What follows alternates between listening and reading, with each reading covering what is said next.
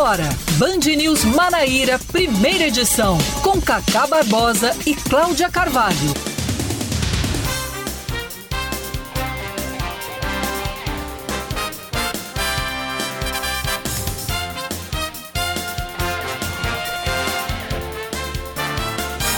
Nove horas 26 minutos em João Pessoa, 9 horas 26 minutos na Paraíba. Bom dia, bom dia, bom dia. Hoje é segunda-feira, hoje é dia 9, 9 de maio de 2022. Tá começando mais um Band News Manaíra, primeira edição comigo, Cacá Barbosa e com Cláudia Carvalho. Bom dia, Cláudia. Bom dia e bom início de semana, Cacá, e para todos os ouvintes da Band News FM Manaíra. Ontem foi Dia das Mães, espero que todos tenham comemorado bastante. Eu fiz um bate-volta sensacional em Campina Grande, saí logo cedinho. Quando eu cheguei em casa, quando eu fui botar o pé em casa, acredite, já era meia-noite. Tá vendo?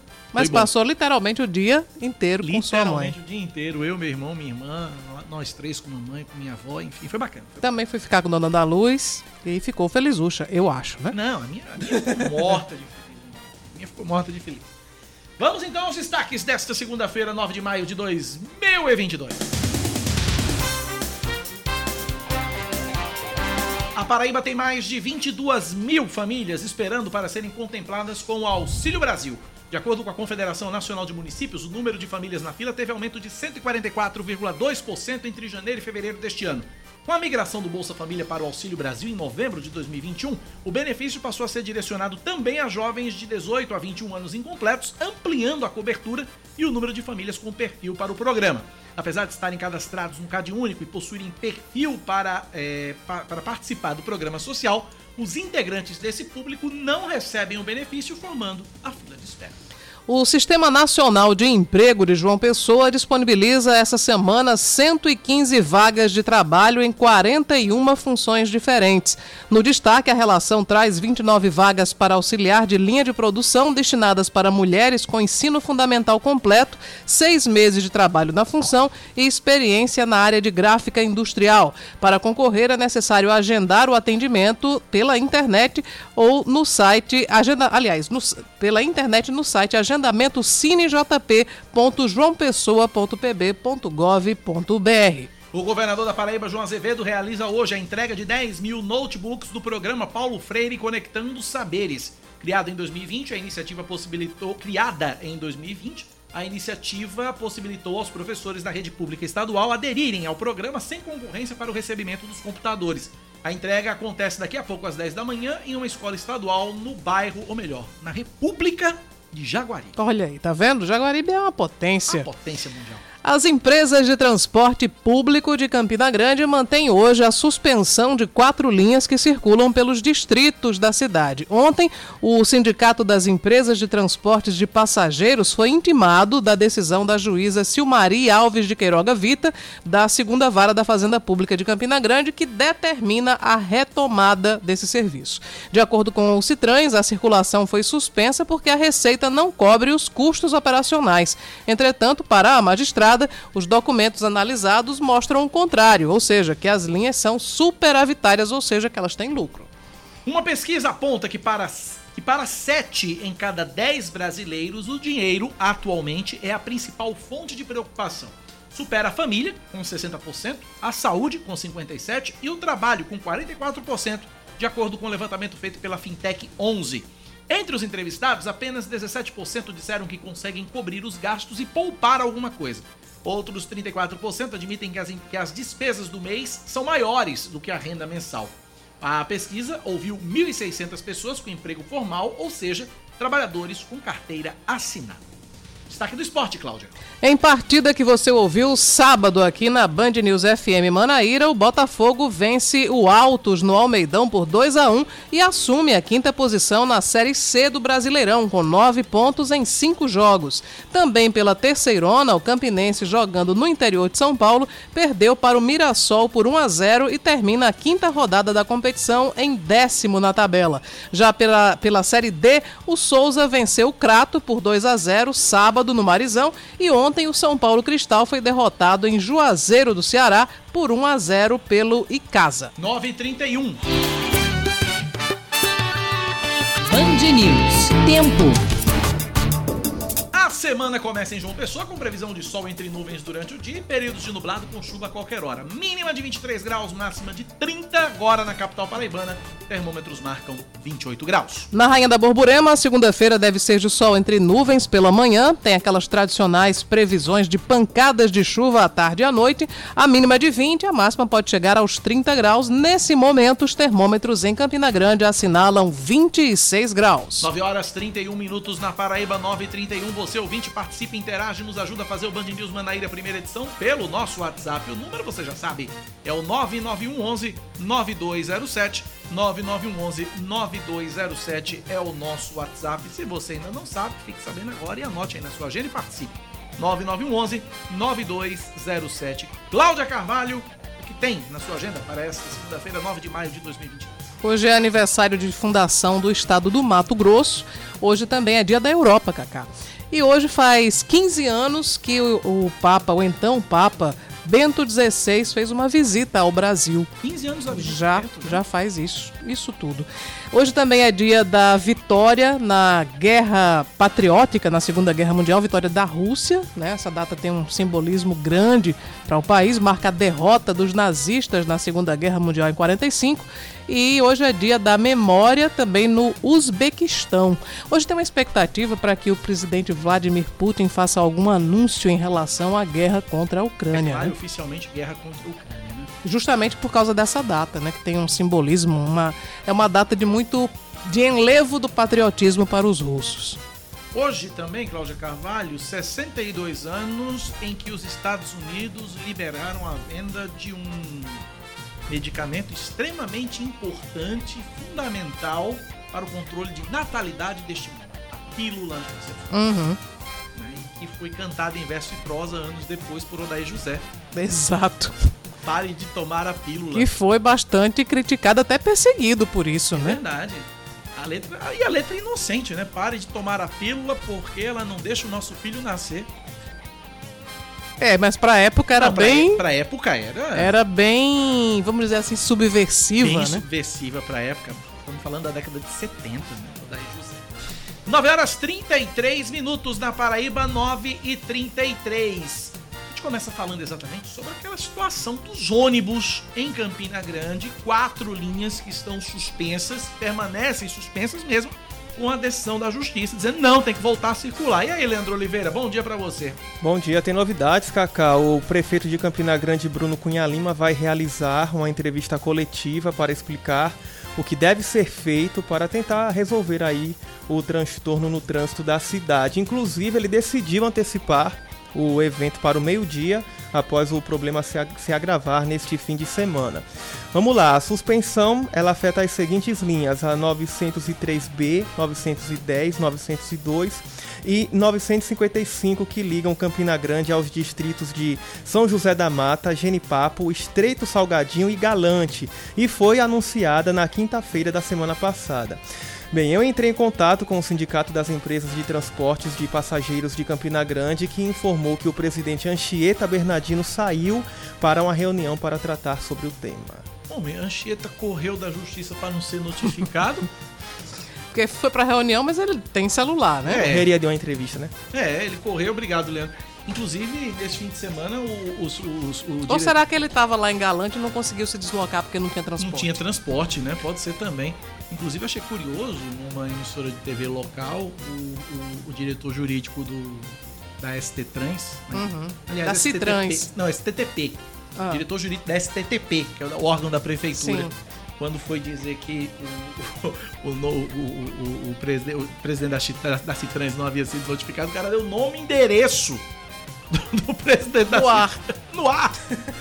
deu nome e endereço ainda deu a cor do carro. Não, nós fomos na casa dele, na rua tal, número tal, no bairro tal, e o carro dele da cor tal tava lá, ou seja, ele estava em casa e não quis dizer, ou seja, ele correu da justiça, correu do oficial de justiça como o diabo corre da cruz. Imagina se ele vai dar entrevista para falar sobre esse assunto, não é? Então é isso. Essa é a situação de Campina Grande. Agora é uma falta de respeito. Não quer, entrega e deixa Exatamente, a prefeitura existe... fazer uma licitação. Eu acho, inclusive, que. Eu espero, inclusive, o mínimo que eu espero do prefeito Bruno Cunha Lima nesse momento é que ele diga o seguinte: olha, pelo descumprimento, vamos caçar a concessão das linhas e vamos abrir licitação para quem quiser operar e explorar o serviço de transporte coletivo nos, na, na, nos distritos. É o mínimo que se espera do prefeito Bruno Cunha Lima. Pois é, é, é aqui na, na, Paraíba houve uma, uma lei é, para um projeto, acho que era até do deputado estadual Anísio Maia, para disciplinar o transporte, chamado transporte alternativo, né? Uhum. E me recordo que é, era justamente nessas circunstâncias em que algumas localidades não interessavam as linhas de ônibus e então se pensava em colocar justamente o transporte alternativo para suprir a demanda. Talvez seja o caso de se pensar, já que as empresas não querem operar esse, esse serviço, de é, adequar para uma legislação, enfim, adequada, né? Estou sendo redundante aqui, mas enfim, uma, uma, uma, uma, série de regras que discipline o funcionamento do transporte alternativo, fazendo essa ligação entre os distritos e a cidade de Campina Grande, né? Já que os ônibus dizem que não é rentável, muito provavelmente para o transporte alternativo será. Agora, não se faz também o transporte alternativo, não quer dizer transporte clandestino, né? Transporte alternativo ele tem que seguir regras, os veículos têm que ter um estado de conservação X, os condutores têm que ter também uma conduta né, ilibada, tem que, enfim, criar-se regras para disciplinar a, é, a operação desse desse serviço, dando uma solução para os passageiros. O que não pode é simplesmente as empresas não querem e fica por isso mesmo. Assim é que não dá. Os, é. os passageiros têm todo o direito tem, na verdade, eles, eles têm mais do que o direito, as empresas têm a obrigação, aliás, a prefeitura tem a obrigação de garantir esse serviço, né? Agora, a forma das empresas agirem nesse caso foi terrível, né? Simplesmente sai de cena e fica assim, ao Deus dará? Pois é. 9 horas mais 38 minutos na Paraíba, 9 e 38. Um ouvinte aqui fez uma pontuação e mandou uma mensagem pra gente dizendo o seguinte: sobre. Você trouxe a, a informação da visita do Papa Bento XVI, uhum. que não é mais Papa. Faz 15 anos que ele esteve aqui. Ele disse: Não, de lá pra cá é muito tempo, o Papa não vi. Papa Francisco veio em 2013 ao Brasil. Né? Papa Francisco veio em 2013 ao Brasil, ou seja, nove anos atrás foi a visita do Papa Bento, do Papa Francisco. E o Papa Francisco não tem só o Brasil para visitar, né? O Papa tem centenas de países. É, ele, ele tem andado meio adoentado é, também, né? Com problemas de mobilidade. Né? Não, é, não é fácil você visitar todos os países, né? E dada a idade avançada do Como Papa, é que né? chama? É Papa Emérito, é? Bento XVI? Bento XVI é o Papa Emérito. Bento XVI é o Papa Emérito. Acho que é a primeira vez na história que existe um Papa vez. que renunciou. Primeira vez que o Papa renunciou. Eu lembro da renúncia, quase caiu para trás quando eu soube disso. 9 horas 39 minutos na Paraíba, 9h39. Quem também, cai, quem também tem caído para trás é o consumidor paraibano, por causa do preço do combustível, né? Diante dos muitos conflitos nos discursos sobre quem é de fato responsável pelo aumento do combustível, professor de economia da Universidade Federal da Paraíba, Cássio Bezaria, explica que a paridade do preço internacional, o chamado PPI, tem parte primordial na determinação dos preços do combustível aqui no Brasil. Vamos ouvir a explicação do professor Cássio. Desde o ano de 2016 que a Petrobras implementou uma nova política de determinação dos preços domésticos, a famosa PPI, paridade do preço internacional. Então, como é que isso funciona na prática? Né? Sempre que os preços do petróleo no mercado internacional ele se altera, isso acaba sendo repassado para o mercado doméstico. Sempre importante ressaltar que nós não somos autossuficientes na produção de petróleo. Então, parte do consumo doméstico ele é importado e ele é importado em dólar, né? Então, a gente tem dois fatores importantes para explicar é, essas alterações nos preços dos combustíveis domésticos, que são os preços internacionais e a taxa de câmbio uma declaração forte do presidente Jair Bolsonaro, mais uma vez repercutiu bastante na live da última quinta-feira nas redes sociais. Era sobre o lucro da Petrobras. Petrobras, estamos em guerra. Petrobras, não aumente mais o preço dos combustíveis. O lucro de vocês é um estupro, é um absurdo. Vocês não podem aumentar mais o preço do combustível. Bolsonaro fez essas críticas pouco antes da divulgação da, pela Petrobras do resultado do primeiro trimestre, quando a empresa teve lucro de 44 bilhões e meio de reais. É surreal. 3.718% maior que o registrado no mesmo período do ano passado. Sobre a declaração do presidente, Cássio Bezarria alertou que esse tipo de afirmação pode gerar instabilidade e, consequentemente, ser mais uma porta para a inflação. É sempre bom ressaltar que é preciso ter cuidado na colocação dos termos para que isso não, não, não seja uma fonte de incerteza ou de instabilidade. Sempre que, que aumenta a incerteza, isso vai ter impacto lá na nossa taxa de câmbio. E como eu falei anteriormente, nós importamos parte desse produto, né? não só petróleo, uma série de outros produtos. E sempre que a nossa taxa de câmbio sobe, aumenta o custo da importação e acaba sendo também uma fonte de inflação. A inflação média medida pelo Índice Nacional de Preços ao Consumidor Amplo, IPCA, atingiu 11,3% no acumulado em 12 meses até março. Já são sete meses seguidos com a inflação anual acima dos dois dígitos. Cláudia Carvalho. Sobre essa questão da, da fala de Bolsonaro, né, uma fala muito mais para jogar para a galera como se ele não tivesse nenhuma participação, não tivesse nenhuma responsabilidade no aumento de preços, jogando isso exclusivamente para a Petrobras. Mas esse modelo que o nosso professor consultor, o Cássio Bezarria, falou, é o, o, o, modelo que foi instaurado no governo de Michel Temer e Bolsonaro fez a opção por mantê-lo. Portanto, ele é sim responsável, corresponsável pelo aumento de preços dos combustíveis, porque ele poderia ter alterado esse formato. Mas ele decidiu manter. Exatamente. São 9 da manhã, 42 minutos agora na Paraíba, 9h42. Você ouvinte participa com a gente pelo nosso WhatsApp no 99111-9207, 99111-9207 e ajuda a gente a fazer o noticiário local aqui na Band News FM. Vários ouvintes participando aqui já com a gente. É, eu tenho aqui o Miguel lá de Mangabeira e aí ele puxa um outro tema, um outro assunto, é a quantidade de pessoas sendo presas no Brasil por terem nomes homônimos a de criminosos procurados. Isso tem acontecido com frequência. E é verdade. Tem vários casos aqui, inclusive aqui na Paraíba teve um também recente. Teve um rapaz que foi preso, o nome dele nem era exatamente igual, era bem parecido, bem parecido. com o nome de uma pessoa que havia cometido um crime. Ele foi preso. É, e depois que ele recorreu à justiça, esse direito ainda foi negado. Né? É. Ele, enfim, ficou estupefato, perplexo com a, com a, enfim, a falta de sorte que ele tem tido com. Primeiro com a polícia e depois com a justiça também. Deixa eu fazer só uma correção, não, Cacá. Não, eu, falei há pouco sobre a, a decisão da, da juíza no, em relação ao transporte de Campina Grande para os distritos né, do município de Campina Grande, é, dizendo que tinha sido uma decisão da juíza Silmari. Na verdade, o nome dela é Silmari, né? Silmari, né? Gerardo Rabelo me mandou agora há pouco uma, uma mensagem que termina com Y, eu pensei que fosse Silmari, uhum. né, mas é Silmari. Muito bem. 9h44, valeu Gerardo pela audiência. Saudade de você, viu? 9h44. A gente fala agora sobre a explosão de um posto de combustíveis no Rangel. Esse, esse crime aconteceu hoje pela madrugada. Tem o Joana Brito ao vivo com as informações. Bom dia, Joana. Oi, Cacá. Bom dia a você, bom dia a todos os ouvintes da Rádio Band News FM Manaíra. Pois é, viu? O posto de combustíveis é, fica na Avenida 14 de Julho, no bairro do Rangel, aqui em João Pessoa.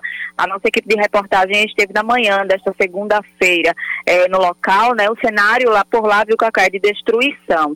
A explosão foi tão forte que até o teto do posto foi atingido, uma sala de concreto onde o cofre ficava protegido também foi completamente destruída. Né? O caso aconteceu por volta das duas horas da madrugada desta segunda-feira. Os criminosos chegaram ao local, colocaram ali uma grande quantidade de explosivos, mas a estrutura do cofre não foi danificada e eles fugiram do local sem levar nada. O cofre ficou lá intacto. Os moradores, né, próximo ali ao posto, ficaram muito assustados com o impacto, né, com o barulho que a explosão fez. A gente conversou com a senhorinha que mora ao lado do posto. Ela disse que a poeira da explosão foi parar dentro da casa dela, Dona Neves. Ela conversou com a nossa equipe, disse que foi um barulho muito forte, ficou muito assustada. Ela que mora ali no bairro há mais de 15 anos disse que nunca tinha visto algo parecido, né?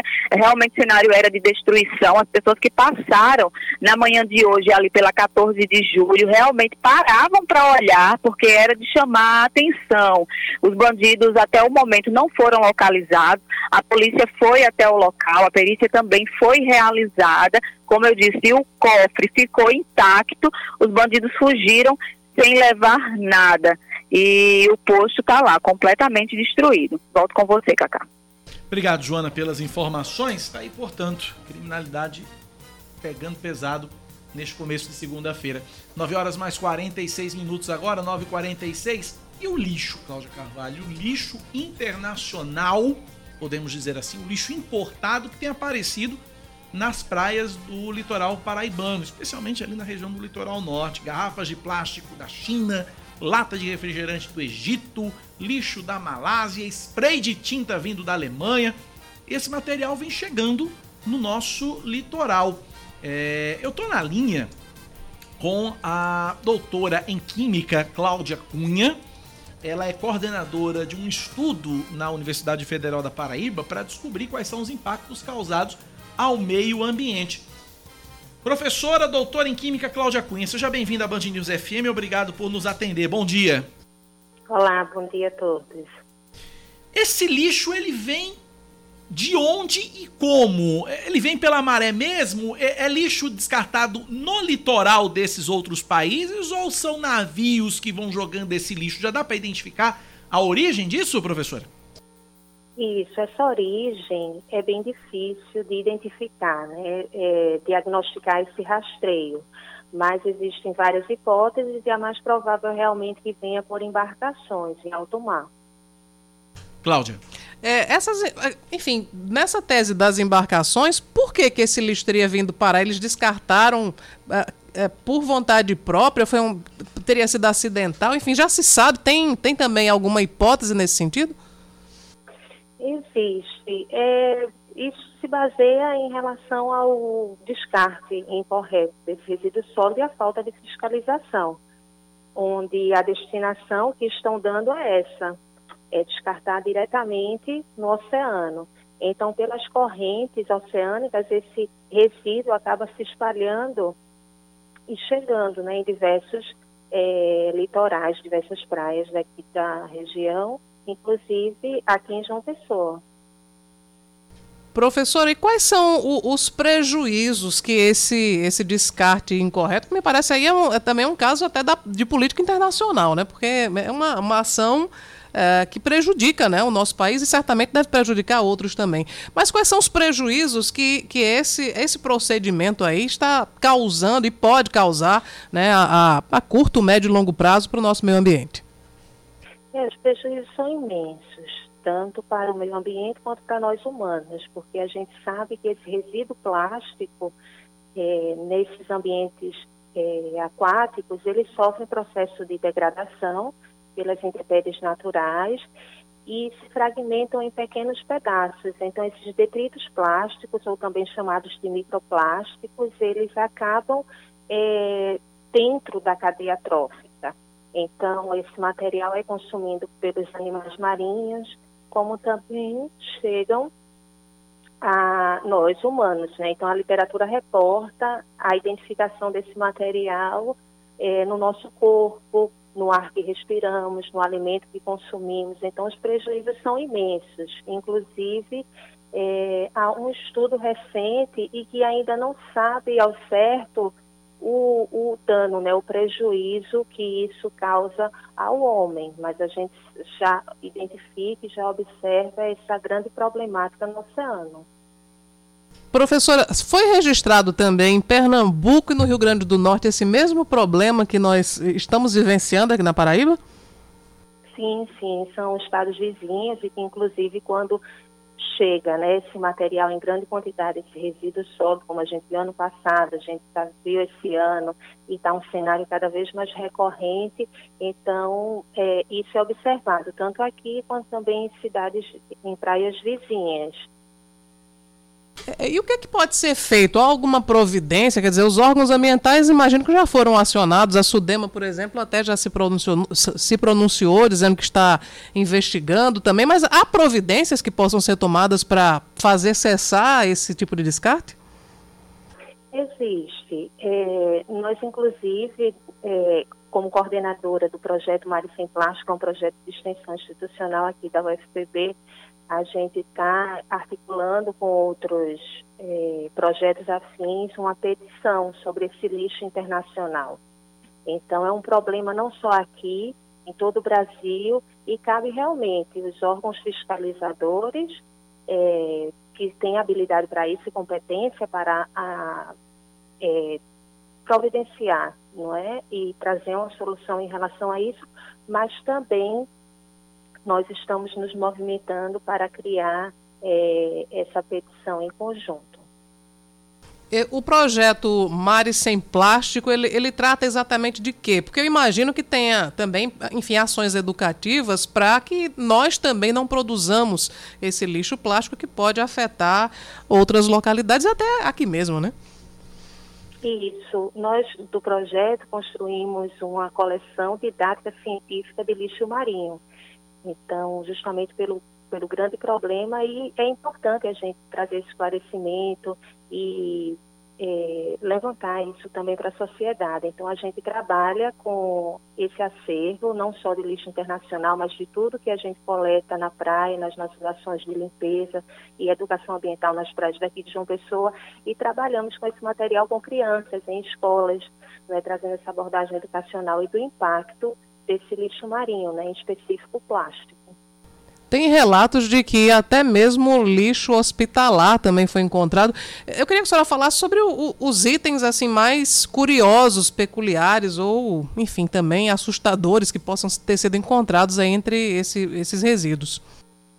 Sim, além do lixo hospitalar, existem também vários outros tipos de resíduo que a gente é, fica se perguntando por que é, desse material está ali na praia, até porque não é algo consumido no, no local pelos usuários e muito menos é, gerado ali. Mas sim que chega, né? Ele chega de alguma maneira, seja pela, pelas correntes, ou seja, é, pelo, principalmente pelo descarte inadequado. Então, tem muitos itens, utensílios de cozinha, muitos brinquedos, muitos materiais de uso e higiene pessoal, então, são itens realmente que trazem um, um questionamento, né, é, em relação ao descarte, em relação à destinação do resíduo sólido que nós fazemos. Não é? Então, precisamos orientar, trazer esse conhecimento é, e também mostrar sempre o impacto que isso causa. É, Professor, em relação a, a, a, esse material, já se tem ideia do volume, quanto é, quanti, já se quantificou né, esse, esse volume de lixo que tem sido descartado, esse lixo internacional? Do lixo internacional, é, por curiosidade, aqui em João Pessoa, é, também devido à, à, limpeza que é feita aqui, né, em maior frequência em João Pessoa, a gente não consegue nas nossas ações encontrar tanto material estrangeiro. É, por exemplo, esse mês passado a gente fez uma ação, nós encontramos duas garrafas estrangeiras, mas realmente essas garrafas são é, achadas é, em praias do, do litoral norte, por exemplo, uma matéria que foi ao ar né, em Barra de Camaratuba. É, mas aqui é, em João Pessoa, nós atuamos um projeto desde 2019 e a gente já recolheu é, em torno de meia tonelada a uma tonelada de resíduo sólido. E todo esse material é, destinado, né, a gente tem é, cooperativas parceiras, onde a gente destina esse material à própria Enlu, e parte desse material a gente cataloga e faz parte do acervo da coleção de lixo marinho aqui na UFPB. Ok, conversamos, portanto, com a professora doutora em Química Cláudia Cunha, que está coordenando um projeto na Universidade Federal da Paraíba para identificar os impactos aí causados por esse lixo internacional tem chegado aqui ao nosso litoral. Professora doutora, muito obrigado pela participação aqui na Band News FM. Um forte abraço para a senhora. Eu que agradeço. Um grande abraço a todos. Bom dia, bom trabalho aí. Parabéns pela iniciativa. 9 horas e 55 minutos na Paraíba. Situação é só, triste, não né? Não é só brasileiro que é mal educado, né, Cláudia? Joga pelo. A suspeita é que se jogue realmente pelas embarcações que que é uma atitude criminosa, criminosa, né? Porque não é simplesmente o cidadão que vai na praia na China e joga lá a garrafa de refrigerante. Quer dizer, alguém deliberadamente carrega um navio com lixo e vai lá para o alto mar e solta, descarta. Exatamente. Respondendo ao nosso ouvinte Geraldo Veras, que deve ter chegado do meio para o fim da entrevista, perguntou sobre a suspeita da proveniência. Foi a primeira pergunta, a possibilidade é que realmente seja das embarcações em alto mar, É. que esse lixo seja descartado. 9 horas e 55 minutos. Antes de ir para o intervalo, uma, uma informação curiosa. Essa chega de Belém do Pará, Cláudia Uhum. Carvalho. Uma, uma mulher, ela foi, pediu um carro de aplicativo. Pediu um Uber. Aí beleza. Pegou o Uber tal, viu lá o motorista, tudo bonitinho, tudo certinho. Ela lá no ponto dela, no lugar dela, esperando o carro passar. O carro passou direto, não parou. No que ele não parou, a mulher mandou uma mensagem para ele. Ela disse: Moço, o senhor passou, é aqui na esquina. Resposta. Vou ler do jeito que ele escreveu. Certo. Oi, não levo pestista. Hã? Petista, no É, caso. Ele escreveu pestista. E como é, que ela, como, é, como é que ele imaginou que ela seria petista? Aí pronto. Aí ela foi pro Twitter. O nome da moça é Amanda, Amanda Laredo. Ah, pensei que era Amanda Rodrigues. Não, é Amanda Laredo. E ela disse, ela postou uma foto. Ela disse o seguinte: respondendo, esse era o grande traje petista que eu estava usando. Uma, uma blusa Vermelha. de alcinha vermelha e uma bermuda jeans. E uma bermuda jeans. É. Tá. E aí era o traje petista. Isso foi, isso foi ontem. Isso foi ontem, inclusive. E aí, a- a- em resposta ao caso, a Uber disse que vai notificar o motorista e o motorista pode ser banido da plataforma. Ou seja, você não pode mais vestir vermelho, porque se você vestir vermelho, você é petista, se você vestir verde e amarelo, você é bolsonarista. As É, cores agora têm donos, Cláudio. Na verdade, eu- tenho muita saudade daquela época tão, tão, enfim, tão aprazível em que os motoristas de Uber tinham aguinha, tinham balinha, É. né? Hoje em dia, você não consegue, mas se for uma corrida pequena, você não consegue mais nenhum motor, ninguém quer, né? Você fica lá horas esperando, é mais aconselhável ir a pé. Ou É. pegar um táxi, né? Também tem a opção. Não é porque a gente às vezes até esquece que existe táxi, porque não aciona, pelo menos não é tão popular é tão acionar o- o táxi pelo, pelo celular. Mas agora está uma verdadeira guerra conseguir um Uber. Um Uber. E eles estão escolhendo também passageiro, Estão né? escolhendo- Agora, nesse nível aí é um, é um nesse- nível nesse discriminatório, nível, né? Discriminatório, gente. E daí, se ela fosse petista? E a, e a- e a idiotice da, da ideia, né? Você. As cores agora são públicas. ah, São, são, são- tem dono as cores. Uhum. Né? Não, se você veste vermelho, você não pode ter uma camisa vermelha no seu guarda-roupa. Porque se você tiver uma camisa vermelha, você é petista. Você não pode vestir um verde, você não pode vestir um amarelo, porque você é bolsominion. Minha gente, pelo amor de Deus. É de uma. É de uma. É de uma ignorância e de uma. E de, De uma uma idiotice, de uma pequenez, sabe? É, Enfim.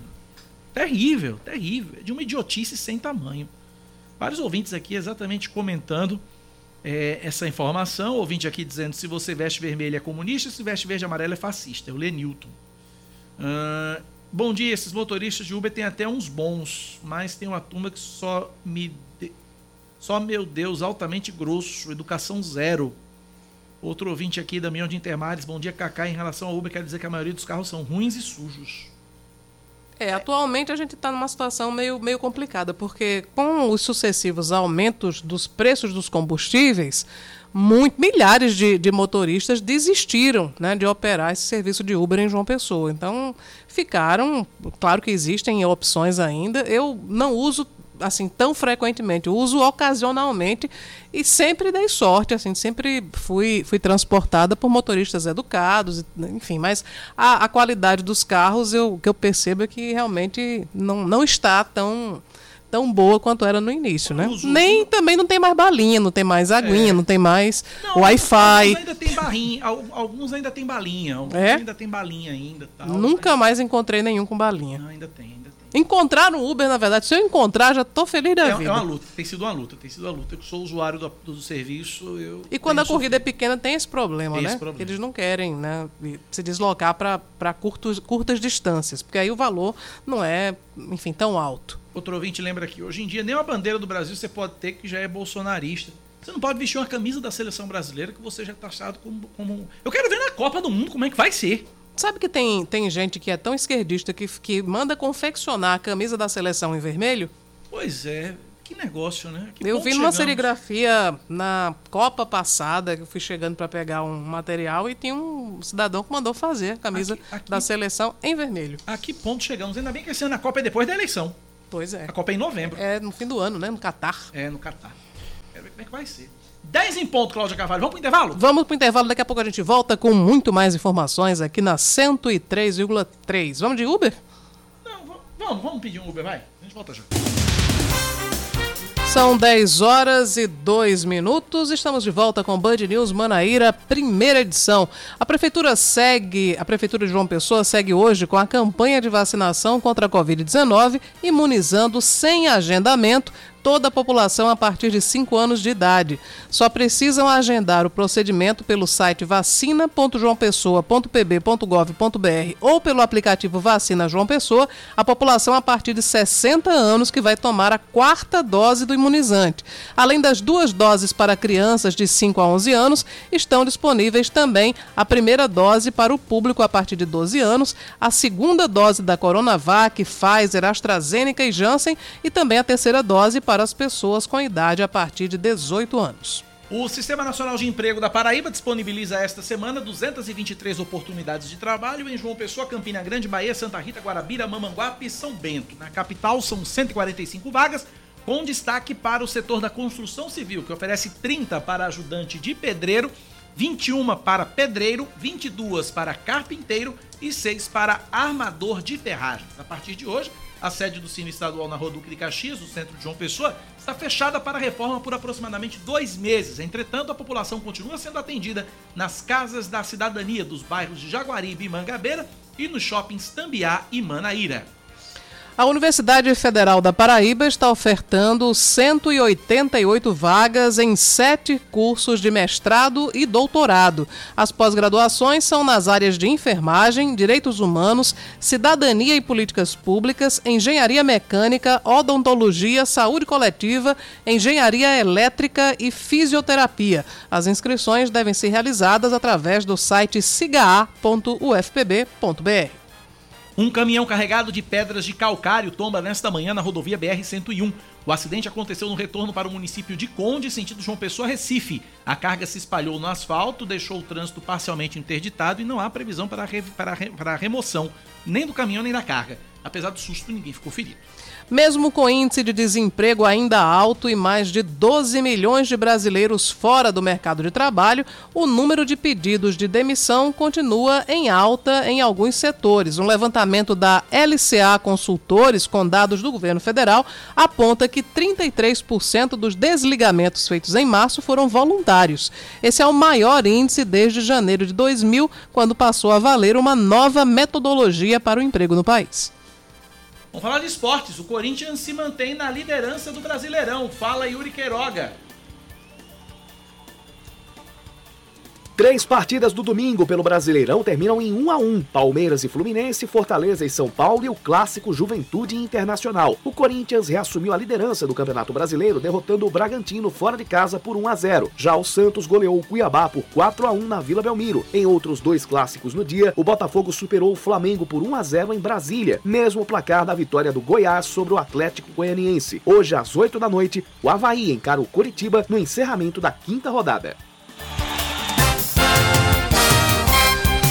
São 10 e 5, um ouvinte aqui, final telefone 0870, mandou uma mensagem interessante que a gente merece aqui dar uma analisada. Ele diz o seguinte: minha opinião acerca do lixo internacional que apareceu em nosso litoral. Vejo como demagogia todo esse alarde com o lixo internacional que surgiu em nosso litoral, pois assim como chegou por aqui, sabe-se lá como uma garrafa de vinda de Hong Kong, quantas garrafas daqui não surgirem para as estrangeiras?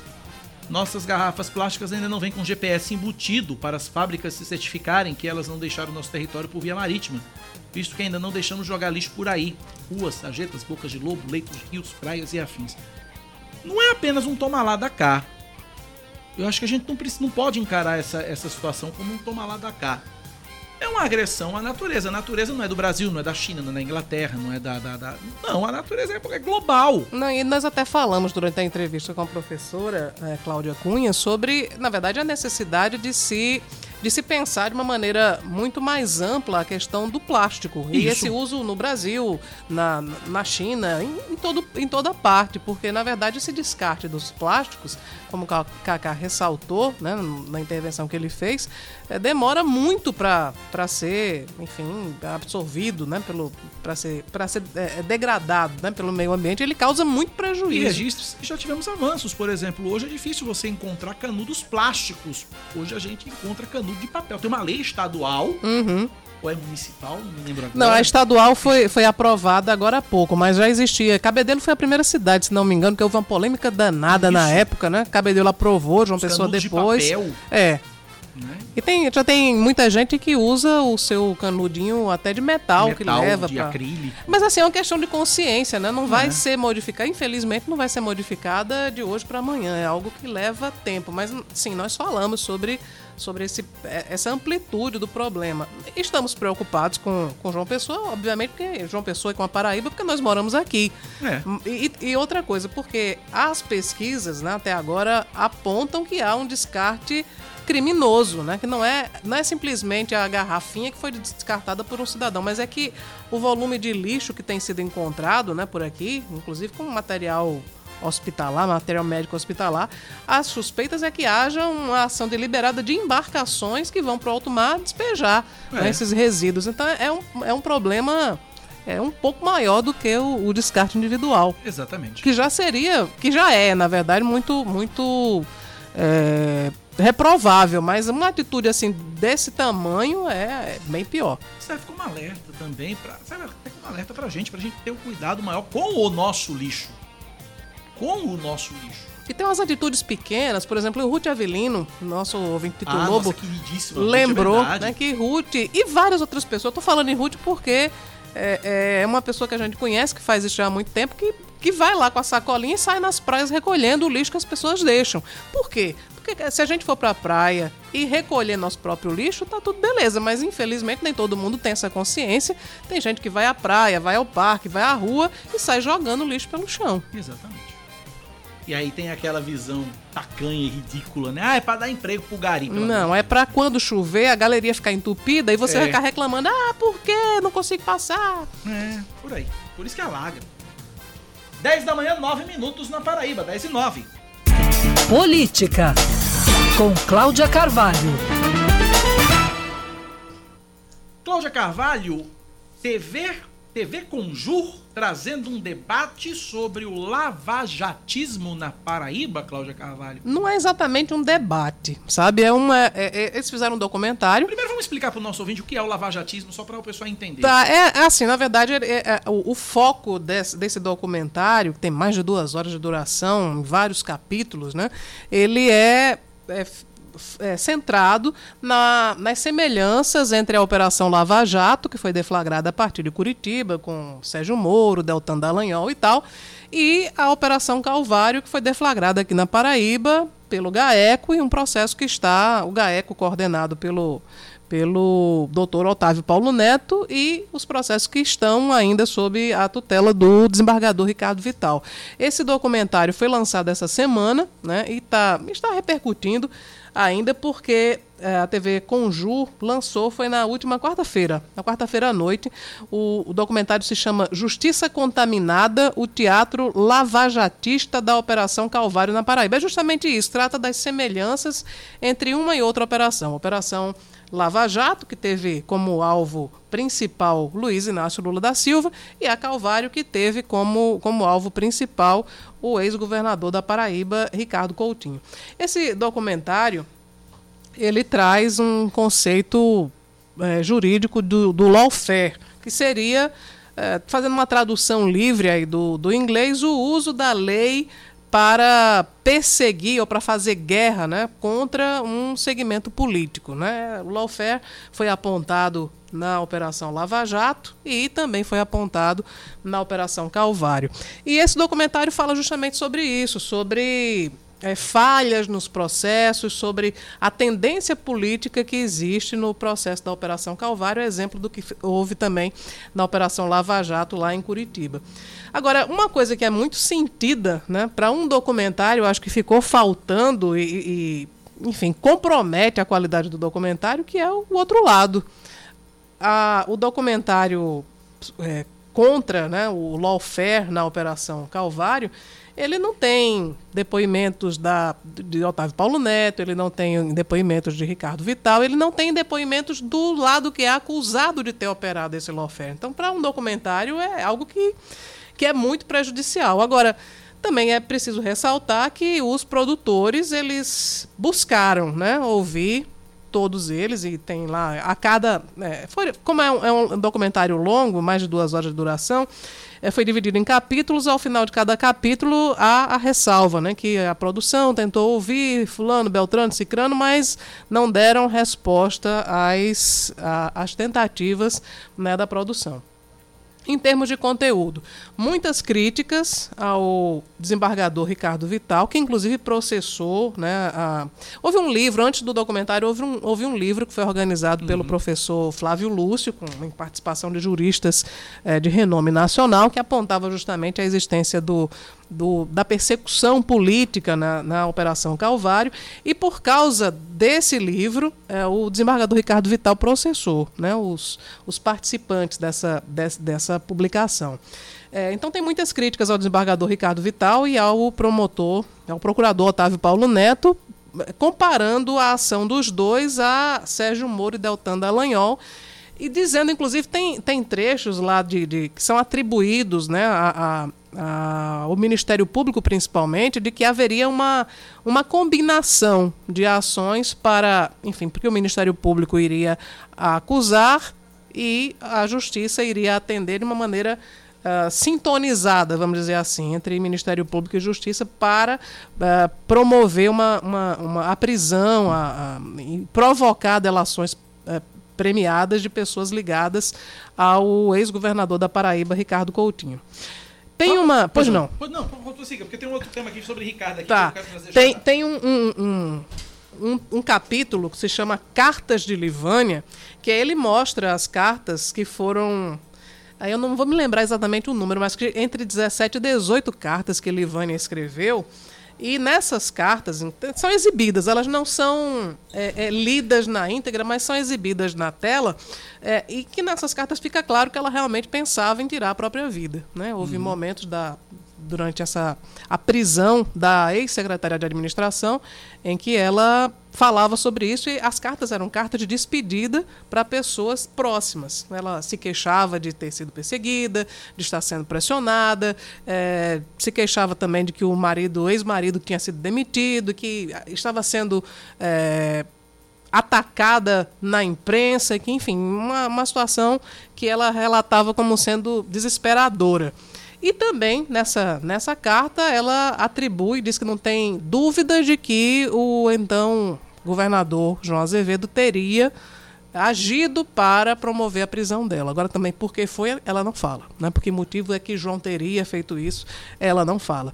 Então, há uma outra um outro detalhe que é bem interessante é que se é, é, dito no documentário que o Ministério Público teria fornecido um notebook para que o empresário Daniel Gomes, que era o, Sim, o diretor da Cruz, Cruz Vermelha, né? Que foi o primeiro que foi preso, na verdade, quando voltava do, do, de Portugal. Ele tinha uma propriedade milionária, né? Num balneário uh, muito famoso lá em Portugal, que se chama Riviera Portuguesa, se uhum. não me uhum. engano, em Cascais é, Ricardo, é, Daniel Gomes estava voltando uh, de Portugal e foi preso no Rio de Janeiro. E a partir da prisão de Daniel se deflagrou né, a Operação Calvário, porque ele tinha, ela era representante da Cruz Vermelha Gaúcha, que administrava o Hospital de Trauma. Então, a, a, no documentário se diz que Daniel recebeu um notebook que ele próprio teria feito a, a degravação da todo aquele material que a gente acompanhou, que foi vazado, que passou na imprensa, enfim é, aquele material todo foi degravado por Daniel durante quase um ano, né? um, um período de um ano, ele recebeu um computador para que ele fizesse esse material e fornecesse ao Ministério Público. Então, assim, tem, tem muita coisa interessante né, nesse, nesse documentário, mas o que falta mesmo é ouvir os dois lados. Aí, já que não ouviu o outro lado, virou uma peça de propaganda das pessoas que são acusadas de participação na Operação Calvário aqui na Paraíba. E fala é, muito sobre Ricardo Coutinho, e há uma, uma defesa muito grande de Ricardo, que seria, né, comparativamente, né, a, a, exerceria o papel que Lula né, de vítima, como Lula teria sido da, da Lava Jato, Ricardo seria da Operação Calvário, aí tem Márcia Lucena, Gilberto, é, Gilberto Carneiro, enfim. É um documentário bem extenso, mas eu já adianto. Se você está pensando em assistir o documentário para ver dois lados, não tem. Só tem o lado das pessoas que se dizem vítima de perseguição política. É esse o tom. Bom, tem uma informação antes de Fernanda Martinelli trazer, a Fernanda já está na linha, mas tem uma informação que está na coluna painel da Folha de São Paulo, de que, dada a condição de inelegibilidade Uhum. do ex-governador Ricardo Coutinho, o PCdoB estaria pleiteando a indicação da vaga ao Senado na coligação com o PT e com o MDB, na chapa de veneziano. É, a condição atual de, de Ricardo Coutinho é de inelegibilidade, foi condenado pelo Tribunal Superior Eleitoral pelo por abuso de poder econômico por oito anos, contados a partir de 2014. O PT entende que Ricardo poderia disputar, mas o PCdoB quer fazer a indicação. De modo geral, parlamentares do PT têm reclamado da falta de estratégia do partido para organizar as candidaturas à Câmara e ao Senado. A situação do Senado é considerada mais crítica porque das oito pré-candidaturas lançadas, apenas a de Wellington Dias, do Piauí, e de Camilo Santana, do Ceará, estão confirmadas. A presidente nacional do PT, Gleisi Hoffmann, diz que as direções estaduais já têm orientações sobre esse assunto e rechaça a crítica. Ela disse à Folha de São Paulo. Esses parlamentares deveriam procurar seus diretórios e ajudar a construir. Nosso grupo de trabalho eleitoral já fez inúmeras reuniões e nossa Secretaria de Organização está acompanhando a formação das chapas. É, aqui na Paraíba tem, tem dois detalhes. Eu queria saber quem exatamente do, do PCdoB está pleiteando né, essa indicação, porque aqui no estado o PCdoB ficou com o João Azevedo, não está com, É. com o veneziano. E segundo, quem é que tem voto suficiente ou tem densidade eleitoral suficiente para pleitear essa candidatura ao Senado pelo PCdoB? É a pergunta que fica. 10 e 18 na Paraíba, temos Fernanda Martinelli na linha. Supremo Tribunal Federal vai julgar esta semana se a Câmara dos Deputados é obrigada a aceitar ou recusar os mais de 150 pedidos de impeachment contra o presidente Jair Bolsonaro. É você, Fernanda, bom dia. Oi, Cacá, bom dia a você, Cláudia, a todos os ouvintes, bom início de semana, na verdade são quase 200, né, mais de 150 pedidos aí, já beirando os 200 pedidos de impeachment contra o presidente da República, Jair Bolsonaro. O que acontece é que a ministra eh, Rosa Weber pediu para que fosse julgado pelo Supremo Tribunal Federal se Arthur Lira, presidente da Câmara, teria a obrigatoriedade de julgar esses pedidos, seja para acatar ou para recusar. Ele vem adotando a mesma estratégia de Rodrigo Maia, que era presidente antes dele, de simplesmente engavetar os pedidos e agora o Supremo Tribunal Federal vem fazendo essa pressão. Essa pressão está sendo feita por causa de ações dos partidos que pediram o impeachment de presidente da República e também de advogados e pessoas que pediram o impeachment e que agora querem um resultado. O que acontece é que o próprio Arthur Lira já chegou a dizer que em um ano, principalmente um ano eleitoral, é praticamente impossível colocar um impeachment em pauta e que se as pessoas realmente não quiserem que o presidente Jair Bolsonaro continue, eles devem fazer esse posicionamento nas urnas. A possibilidade de que haja uma aceitação em relação em algum desses quase 200 pedidos de impeachment é praticamente zero.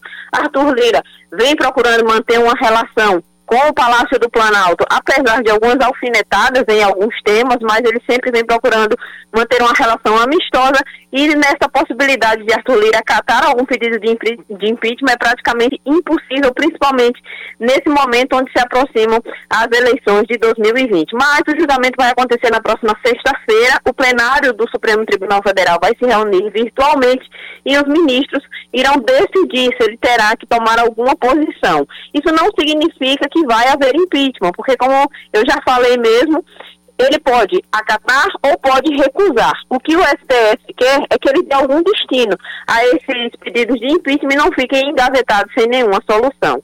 E só para a gente fechar, mudando um pouquinho de assunto, na sexta-feira aconteceu a, a Assembleia para definir a questão da paralisação da Polícia Federal, a gente falou sobre isso. Nessa paralisação, ficou definido que os policiais federais e os policiais rodoviários federais vão se reunir. Não ficou definido uma greve, pelo menos nesse momento, mas vão acontecer marchas aqui em Brasília e em vários estados brasileiros para pressionar o governo federal com a questão do reajuste salarial e também o plano de carreiras, de cargos e carreiras. E a primeira marcha deve acontecer no dia 1 de junho, com concentração aqui em Brasília, em frente ao Congresso Nacional, para que haja essa mobilização e essa pressão por parte dos policiais federais e rodoviários federais em relação aos seus reajustes salariais. Volto com vocês. Obrigado, Fernanda Martinelli, pelas informações. 9 da manhã, não, 10 da manhã, 22 minutos. Vamos pro intervalo, Cláudia? Vamos lá, vamos faturar e daqui a pouco a gente volta. 10 horas 23 minutos. O preço da cesta básica em João Pessoa sobe 17% nos últimos 12 meses. De acordo com o Diese, o valor chega a R$ 573,70 em abril, quando foi registrada a alta de 1,03% em comparação a março. É, o percentual supera o acumulado da inflação em um ano, que no terceiro mês, que no terceiro mês de 2022 foi de 11,30%. Tramitam na Assembleia Legislativa da Paraíba dois projetos de lei de autoria do deputado estadual Tovar Correia Lima, do PSDB, que beneficiam diretamente mulheres que têm filhos com algum tipo de deficiência e gestantes com deficiência auditiva. A primeira proposta prevê que as servidoras públicas que tenham filhos ou que sejam responsáveis por crianças com deficiência, síndrome de Down ou doenças raras possam pedir afastamento das atividades profissionais para acompanhá-los.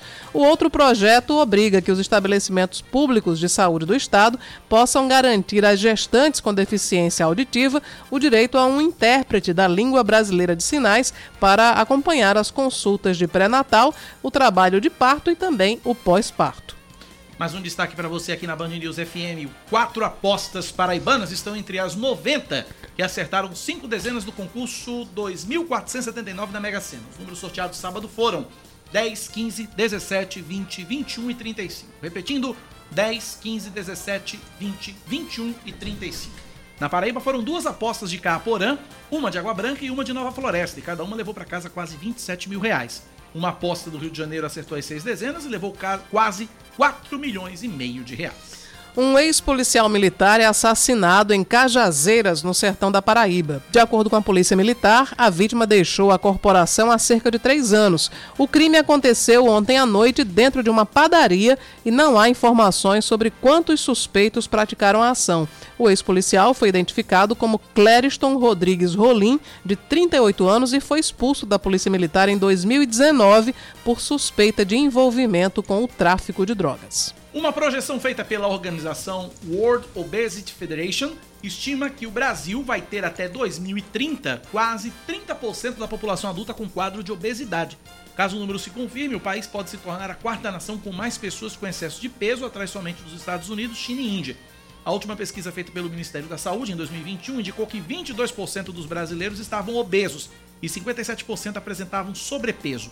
O levantamento também aponta que até 2030 o mundo pode ter mais de um bilhão de pessoas com excesso de peso, o dobro de 2010. Destaque do esporte, Cláudia. A eleição para a presidência da Federação Paraibana de Futebol é remarcada para o início de junho, depois da suspensão imposta na última quinta-feira pela Quinta Vara Civil de João Pessoa. A FPF publicou um novo edital agendando o pleito para o dia 6 de junho. Antes, a votação aconteceria no dia 23 de maio. Dessa forma, corrigindo as irregularidades do antigo edital, segundo a decisão do juiz Ronaldo Queiroga, a entidade tem 30 dias para publicar três vezes em jornal de grande circulação a ata de convocação para a Assembleia Geral, que deve confirmar a reeleição de Michele Ramalho no comando da FPF. Jornal de grande circulação, na verdade, só tem um. A União. Pois é. Pois é, o único. 10 e 27 na Paraíba. Olha essa informação, Cláudia. É, o, o governo de Pernambuco vai lançar um edital de concessão de três rodovias estaduais. PB 050, ou melhor, PE, perdão, PE uhum. 050, PE 060 e PE 090 com previsão de cobrança de pedágio. Tá, Cacá, isso é em Pernambuco, e daí?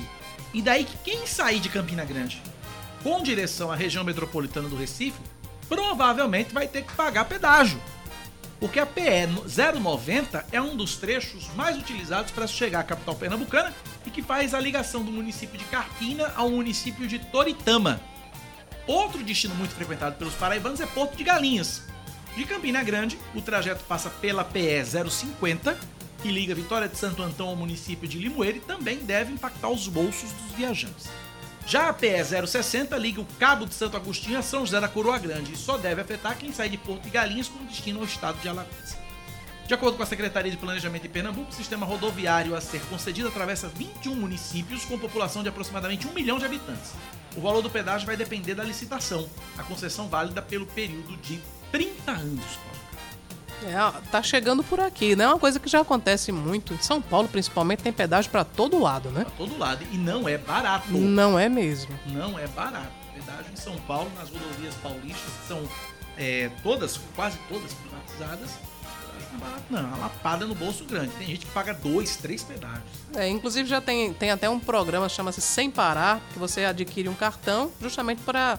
É, é, enfim, você tem. É como se fosse uma assinatura, você passa direto, né? Você apresenta o cartão, que já está pré-pago, e já passa direto, não precisa pegar naquela fila, porque às vezes, além de pagar, você ainda enfrenta uma fila Ainda enfrenta gigante. uma fila gigante de pedágio. Eu lembro quando eu era moleque, eu era moleque eu- isso, década de 80, m- morávamos em São Paulo, em Búho das Artes, Grande São Uhum. Paulo, e íamos frequentemente visitar parentes de meu pai em Jundiaí. E ainda a rodovia ainda era, não era privatizada, a rodovia era do Estado, quem administrava era a Dersa, que é o equivalente ao DR daqui, Sim. né? Lá em São Paulo era a Dersa, e tinha pedágio. Eu fui para São Paulo em 2018 porque minha mãe tinha um sonho de conhecer a Aparecida do Norte, né? Aham. Então, a Aparecida do Norte não tem Uber. né? Então, ou você anda de táxi, ou você faz a locação de um carro para poder se deslocar. Eu optei por locar um carro. E, enfim, fiz a, a opção por devolvê-lo em São Paulo. Então eu fui de Aparecida do Norte, voltando né, para São Paulo, quando a gente ia pegar o voo para voltar para João Pessoa. Eu fui de Aparecida, graças ao GPS e a Deus, porque não sei como. Eu me perco em João Pessoa, mas consegui sair de Aparecida e chegar em São Paulo. Mas foi um, muito pedágio, tem pedágio o caminho inteiro. Ouvinte aqui dizendo o seguinte, Damião de Intermares, Cacá, sou a favor do pedágio nas rodovias, porque se realmente esse dinheiro for revertido para manutenção, eu concordo. Em São Paulo acontece. É, tem, tem segurança, tem, tem pontos de apoio, enfim, é- é- existe isso. Agora, eu, eu não sou favorável, não sabe por quê? Porque a gente já paga os impostos, é, É pra isso. isso, né? Mas aí vai pagar de novo, É o, é imposto do imposto, né? você paga. É é uma, uma- Enfim, eu já falei isso milhares de vezes, mas eu vou ter que repetir, porque você paga imposto para ter direito à saúde, à segurança, a ter né, estradas, aí paga plano de saúde. Né, paga as- muitas vezes quem tem empresa principalmente paga a segurança privada aí, agora para andar dentro do estado vai ter que pagar também para poder trafegar é, é muito imposto viu? é muito imposto. é muito pagamento é, é bitributação tritributação não tem quem aí vai. aguente Lembrando que isso é em Pernambuco, tá? São três rodovias estaduais em Pernambuco. Paraíba É, mas ainda a não gente tem, tá- mas afeta a gente. Pois é, a gente fica pensando, né? Porque a gente já chegou tão perto, o que é que impede de ser adotado também na Paraíba? É. 10 e 31 agora na Paraíba. O primeiro trimestre de 2022 registrou um número expre- expressivo de transplantes renais aqui na Paraíba. Foram 17 transplantes de rins registrados nos primeiros três meses deste ano, três a mais que em 2021. Foram dois em janeiro, oito em fevereiro e sete em março. A chefe do Núcleo de Ações Estratégicas da Central de Transplantes, Rafaela Carvalho, explicou o bom momento que a saúde do Estado tem vivido também nessa. Já é um marco para a Central Transplantes nessa nova gestão. Houve um crescimento de mais de 275%. Isso mostra a eficiência desse trabalho da Central de, de Transplantes com o apoio da Secretaria do Estado e a população que cada vez mais está consciente da importância da doação de órgãos. Rafaela também contou que a tendência é que os números de transplantes na Paraíba aumentem cada vez mais ao longo dos anos. Nós estamos no mês 5 do ano de 2022. Acreditamos que nesse primeiro trimestre nós vamos avançar ainda mais no que se refere à doação e transplantes no nosso estado. Pela primeira vez, o estado da Paraíba, ele é convidado para estar participando do primeiro do Fórum Internacional de Transplantes O transplante renal é recomendado para pacientes com insuficiência irreversível, normalmente provocada pelo avanço de uma doença renal crônica. De acordo com dados do Ministério da Saúde, é, foram registrados dois- 4.828 procedimentos do tipo em 2021. O Brasil, inclusive, ocupa a terceira posição é, mundial entre os maiores transplantadores de rim, com a Paraíba se tornando também referência nessa especialidade. É, a Paraíba hoje ela é referência não só em transplantes renais, mas também em transplantes de fígado, de córnea e de coração. A gente também conseguiu a primeira doação e transplante entre dois hospitais 100% SUS. Isso é um avanço para a saúde, isso é um avanço para esses usuários do, do SUS. 185 pessoas ainda aguardam na fila de espera por um transplante renal aqui na Paraíba. 10 horas mais 33 minutos na Paraíba, 10 e 33 Uma pincelada rápida de política, Cláudia Carvalho. Tivemos uma pequena troca de gentilezas este fim de semana entre. Você está falando de Julian Lemos e Eduardo Bolsonaro? É, é uma troca de gentilezas atrás da outra, Cláudia Carvalho. Mas essa daí é, é, é impublicável e indizível, né? É, Como vamos diria dizer- o ex-ministro. Magre. Quem quiser vá lá nos, nas redes sociais dos dois e veja. É, porque. Mas foi de uma. De, uma, de, um, de um nível assim. Anatômico até. Acho que os ouvintes já imaginaram, Já né? Porque é porque imaginaram. que a gente não pode reproduzir. Mas, enfim, foram Foi motivada pela visita do presidente Jair. Bolsonaro. O Eduardo Bolsonaro fez uma provocação a Julian Lemos. Disse, né? Fez uma provocação a Julian Lemos. Julian Lemos Porque é, Eduardo Bolsonaro disse que o, o pai dele, né, Bolsonaro, foi muito bem recebido na Paraíba. E aí ele fez uma referência à época em que, que na verdade, que, que Bolsonaro não precisa nem nunca precisou de, de Julian Lemos para atrair o eleitorado da Paraíba. E aí a- a- houve uma resposta que não foi muito polida, vamos dizer É, assim. não, não, não, vamos- não vamos reproduzir aqui, o horário não permite, mas quem quiser vai lá nas redes sociais, está lá bem grande para quem quiser ler o que Julian Lemos escreveu. É, ou bem pequeno também. 10 horas mais 35 Vai, Cláudio, minha gente. 10 horas mais 35 minutos. Você ouvinte participa com a gente pelo nosso WhatsApp no 9911-9207 9911-9207. Mais ouvintes participando aqui. Bom dia, Cacá, Cláudia. É, com relação a essa questão aí das cores da bandeira, verde, amarelo, vermelho, a grande questão é que os, essa raça nova aí, os bolsonarianos, bolsonaristas, né, se apoderaram no verde e amarelo da bandeira para dizer que são patriotas. Né, e que o restante do, do Brasil, quem pensa diferente, é, é vermelhinho. né, e isso aí a gente sabe que não tem nada a ver. Mal sabem eles se procurassem é, pesquisar um pouco. O vermelho, ele simboliza o sangue de luta. Mas pesquisar é o ponto fraco deles. Muito obrigado, Fabrício, Bairro das Indústrias. É, lembrando que esse fenômeno das cores não é um fenômeno novo. Né? Eu lembro, por exemplo, que aqui num passado não muito distante, que aqui na Paraíba, quem vestia verde ou quem vestia amarelo era eleitor de Cássio Cunha Lima, quem vestisse vermelho era eleitor de Zé Maranhão, no auge da disputa entre Cássio e Maranhão. Uhum. Aí já teve também o laranja de Ricardo Coutinho, É, né?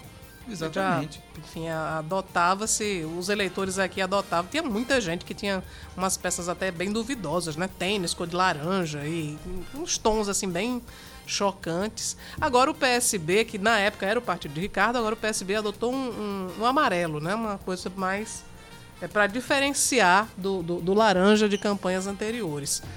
Mas até por, por essas questões das cores, né? Pra gente que é da imprensa, quando a gente tá num, por exemplo, um debate, uma entrevista, não sei o quê, é sempre recomendável que a gente adote cores neutras, neutras, para não é. parecer que. para que as pessoas não imaginem que se está simpatizando com um ou com o outro, né? É. 10h37 na Paraíba. Vamos voltar com a repórter da TV Band Manaíra, Joana Brito, porque o governador João Azevedo está entregando para professores da rede estadual de ensino 10 mil notebooks.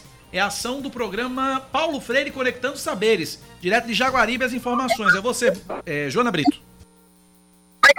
Bom dia, pessoal. Você a todos os ouvintes da Rádio Band News FM Manaíra. Pois é, viu? A gente volta para falar sobre a entrega de 10 mil notebooks para professores da rede estadual de ensino, né? Essa entrega está sendo feita aqui no EPAC, no bairro de Jaguaribe, né? O governador, a gente está aguardando a chegada aqui do governador João Azevedo, mas a gente vai conversar com o secretário de Educação do Estado, Cláudio Furtado, que vai trazer essas informações para a gente. Secretário, gostaria que o senhor falasse da importância desse projeto, quantas escolas serão beneficiadas. Bom dia. É, primeiro, todas as escolas serão beneficiadas, ou seja, todo aquele professor que se inscreveu dentro do programa Paulo Freire, ele receberá um notebook, são 10 mil notebooks que serão distribuídos por toda a rede em todo o estado, ou seja, todas as 14 regionais, elas serão é, agraciadas com esses notebooks. E esse equipamento fica posse, né, secretário, do professor? É, esse equipamento ficará com o professor para ele desempenhar suas atividades. Notebook ele levará para casa, poderá fazer suas atividades, poderá colocar dentro da, da plataforma Paraíba Educa o seu conteúdo poderá preparar vídeos em casa ou em estúdio, é uma, vai ser uma ferramenta de trabalho que vai acompanhar ele, tanto em casa como na, na, na escola, mas é uma, uma, uma, ferramenta do professor. E a solenidade de entrega acontece aqui no EPAC, né, que é uma escola estadual. Hoje é, será entregue quantos, quantos equipamentos aqui nessa escola? Serão entregues aqui para todos os professores aqui da, da, do EPAC, eu acho que cerca de, de 20 professores receberão já hoje e a partir de hoje utilizarão.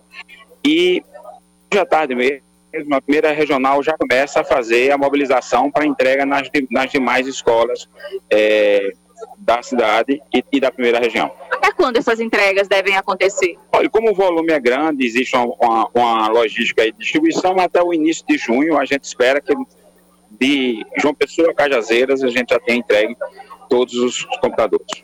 Tá ok, secretário, muito obrigada pelas informações. Cacá, a gente está acompanhando essa solenidade, como eu falei, acontece no EPAC, que fica no bairro de Jaguaribe, né? Algumas autoridades políticas já estão por aqui, mas a gente aguarda a chegada do governador da Paraíba, João Azevedo, que será feita né, a entrega oficial.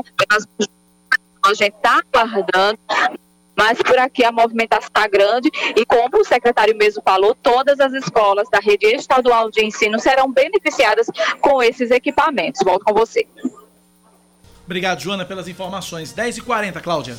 A Petrobras anunciou hoje que reajustou o preço de venda do diesel. Daqui a pouco a gente traz essa informação. E a outra é.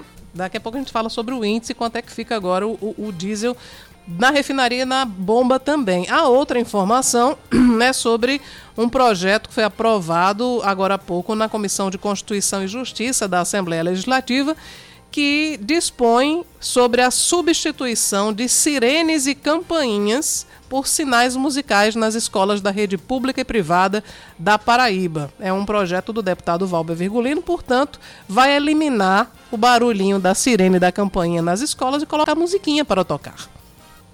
10h40, vamos pro intervalo, a gente volta já. 10 horas e 42 minutos em João Pessoa, de volta com Band News Manaíra, primeira edição aqui pela 103,3.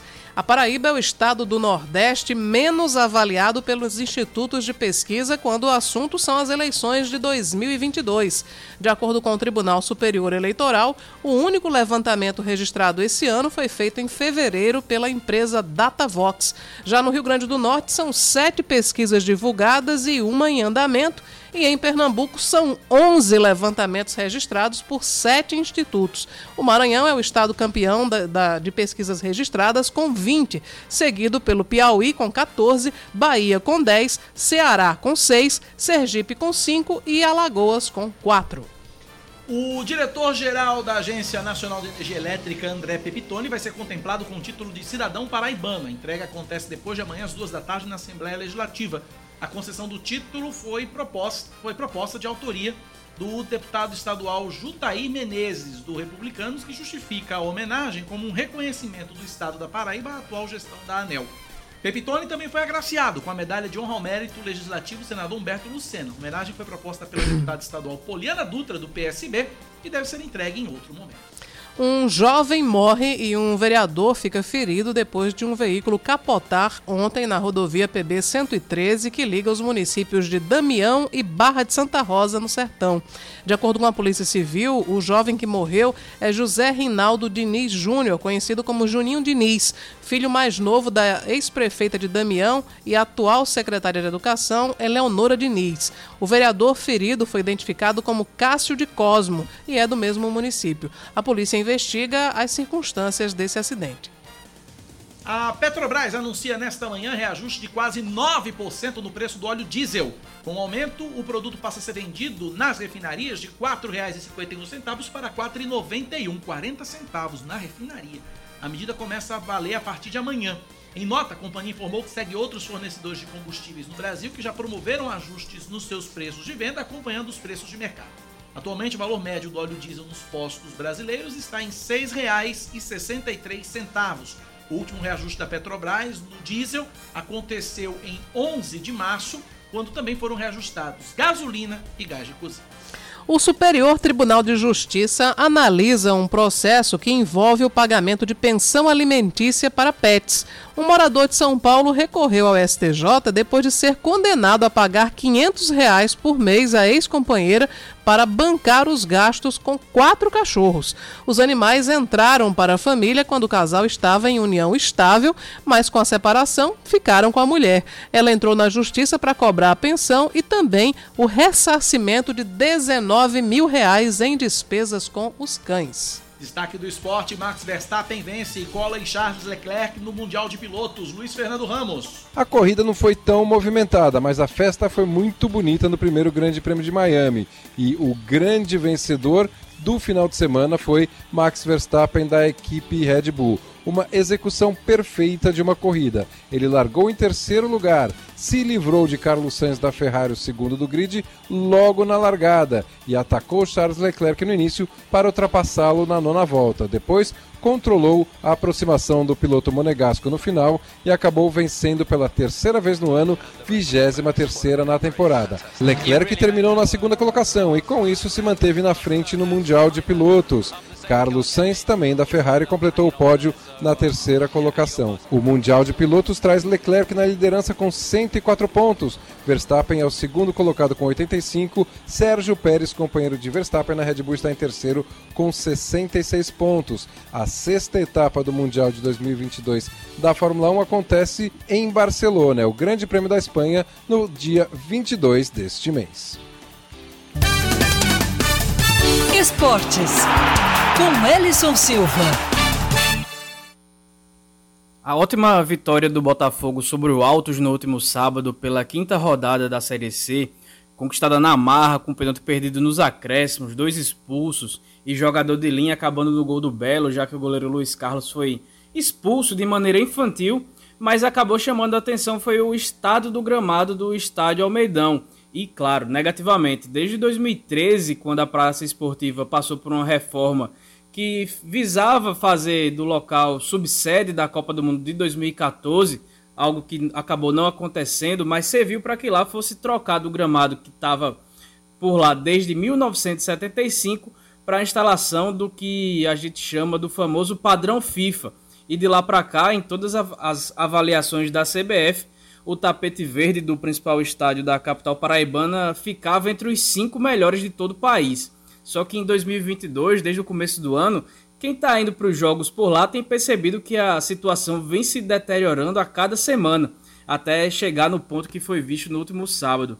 Isso porque a empresa que deveria fazer a manutenção do local, mesmo recebendo normalmente do governo do estado para isso, sequer passou pelo Almeidão nesse ano com a mudança de secretaria na, na SEGEL, com a entrada do ex-presidente do Botafogo, Zezinho Botafogo, na pasta, a situação acabou sendo contestada e os pagamentos foram suspensos.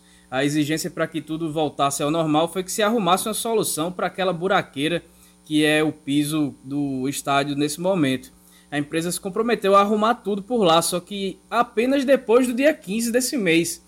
E desse jeito, no sábado que vem, dia 14, será disputada uma final de campeonato paraibano naquele estado do gramado, que é para lá de precária, cheio de buracos, buracos poças d'água quando chove, todo tipo de situação que atrapalha a disputa de um bom futebol e ainda acaba colocando em risco a integridade física dos atletas que estão em campo. Uma situação que passa do inaceitável, ainda mais se você for pegar que é a decisão do principal torneio do estado. E de quem é essa culpa? Claro, é de quem estava lá antes na Segel, que tomava conta ali do Almedão. O Botafogo também, que joga lá no mínimo a cada 15 dias e não fez nada a respeito ou sequer se pronunciou sobre a, a situação, também não pode ser deixado para trás. A própria Federação Paraibana de Futebol, que fica inerte vendo o estado deplorável do principal estádio da Paraíba às vésperas de uma partida tão importante e, é claro, da própria empresa que vinha recebendo e não prestando serviço, né? Em Campina Grande, por exemplo, a grama do amigão é um tapete, só não joga lá quem não sabe. Então, qual é a justificativa para o abandono, abandono aqui em João Pessoa, enquanto o outro estádio é cuidado com muito esmero? É uma situação que a gente só consegue encontrar culpados, o que é difícil é achar algum inocente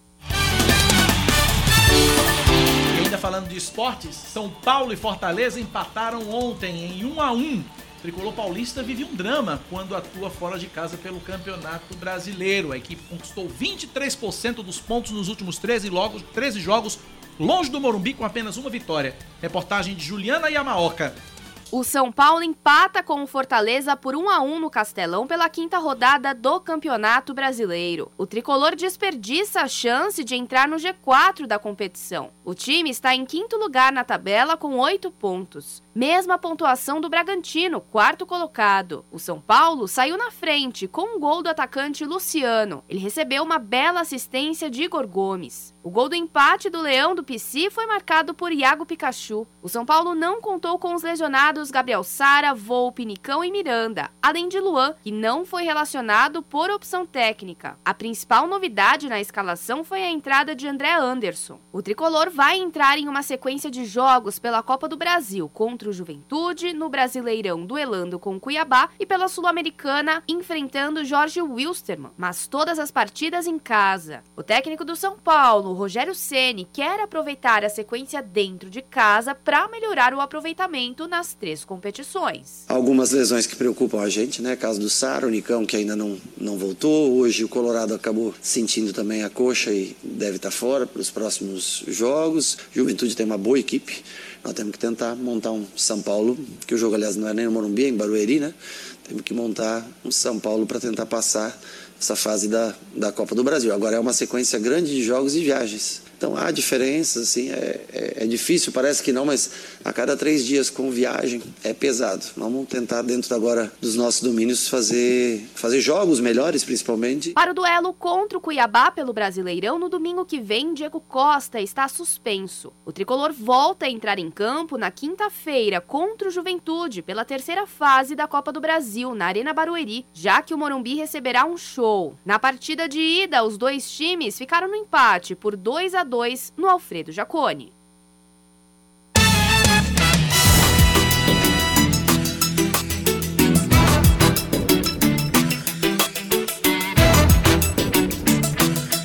São 10 horas mais 52 minutos na Paraíba, 10 e 52. Cláudio Carvalho, o que eu vou ler aqui não é piada, é sério, tá? Hum. O advogado e ex-deputado federal constituinte José Maria Emael vai sair candidato à presidência da República pela sexta vez. Em entrevista à Veja, ele diz que está preparado e esperançoso com o pleito, comemora o 1% em intenção de voto em pesquisas eleitorais. Ele diz que na margem de erro empata com Dória, por exemplo. Na margem de erro empata com Dória, veio, veio, a forçar. Certo. Né? E diz que não haja correta comparação entre Lula e Bolsonaro. Agora, o detalhe é o seguinte: o detalhe é o seguinte, é que este ano a campanha de Emael vai ser embalada de novo por aquele velho e conhecido jingle. Aquele- Ei, ei, ei, Emael. O democrata cristão. Pois é. E aí Emael faz a análise do jingle. Ele diz o Ah, seguinte. essa eu tô, tô, eu tô ansiosa pra saber. Como é que ele analisa esse jingle? Ele diz o seguinte: ele diz que, abre aspas, ele cumpre um papel na empatia jovem que tenho, melhor, na empatia forte que tenho com jovens. Empatia forte com jovens. Exatamente. Com esse jingle. É, com esse jingle, de 200 anos. E nunca ouvi como piada, apenas como entusiasmo puro. Pois é. Aspas. Parabéns pelo otimismo, viu? Em todos os aspectos, né? Porque ele É. tá aí achando que com a margem de erro ele se compara a Dória, que já não seria grande coisa, né? Porque Dória É, não é? só falta mesmo o, o dia de desistir. É, Dória falta só levantar e dizer não quero mais. Aliás, não até, brinco mais. até no- antes mesmo dele anunciar a candidatura, ele deu um ciricutico e, e desistiu, depois desistiu de ter desistido, né? É. Então agora já tá pronto pra desistir de novo. Tá pronto pra E desistir. Emael tá se comparando com ele, achando que tá tudo legal. Tá tudo legal, empatado na margem de erro. E que o jingle é pra, pra ter mais. pra continuar tendo empatia com os jovens. Fantástico. Tá, eu, Eu vou- queria, eu queria, sinceramente, amanhecer na segunda-feira com otimismo de Emael. Eu ainda não, eu ainda não vi, a- ainda não vi a Veja dessa semana, ainda não vi a Veja dessa semana, assim na versão digital da Minha mãe revista. viu, né? Não, Não, sei quem eu viu. não vi ainda, eu tô vendo aqui no Instagram da revista Veja, mas tá, eu vou atrás. Vou, quando chegar em casa, a primeira coisa que eu vou fazer é abrir a Veja pra ver o que, que, que- o que mais Emael diz. no- Eleve sua autoestima Eleve sua lendo, autoestima, a lendo a entrevista de Emael a Veja. Olha, eu vou dizer, viu? Queria, olha, se eu tivesse metade da autoestima de Emael, né? Tava, tava muito bom, obrigado.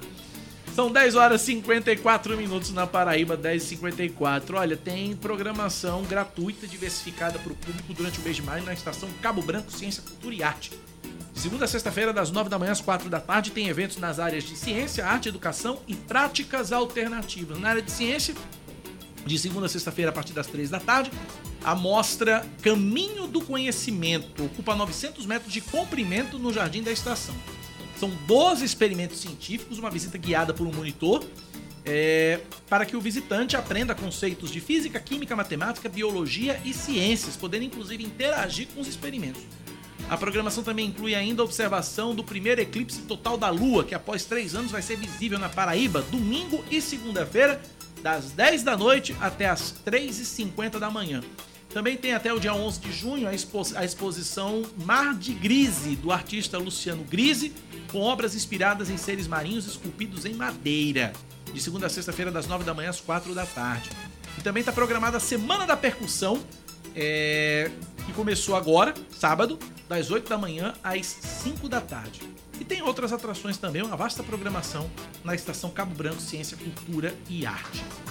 10 horas e 56 minutos na Paraíba, 10 e 56. E saiu agora, Cláudio, uma medida provisória, assinada, editada pelo prefeito Cícero Lucena, para que pessoas físicas e jurídicas renegociem débitos com a prefeitura.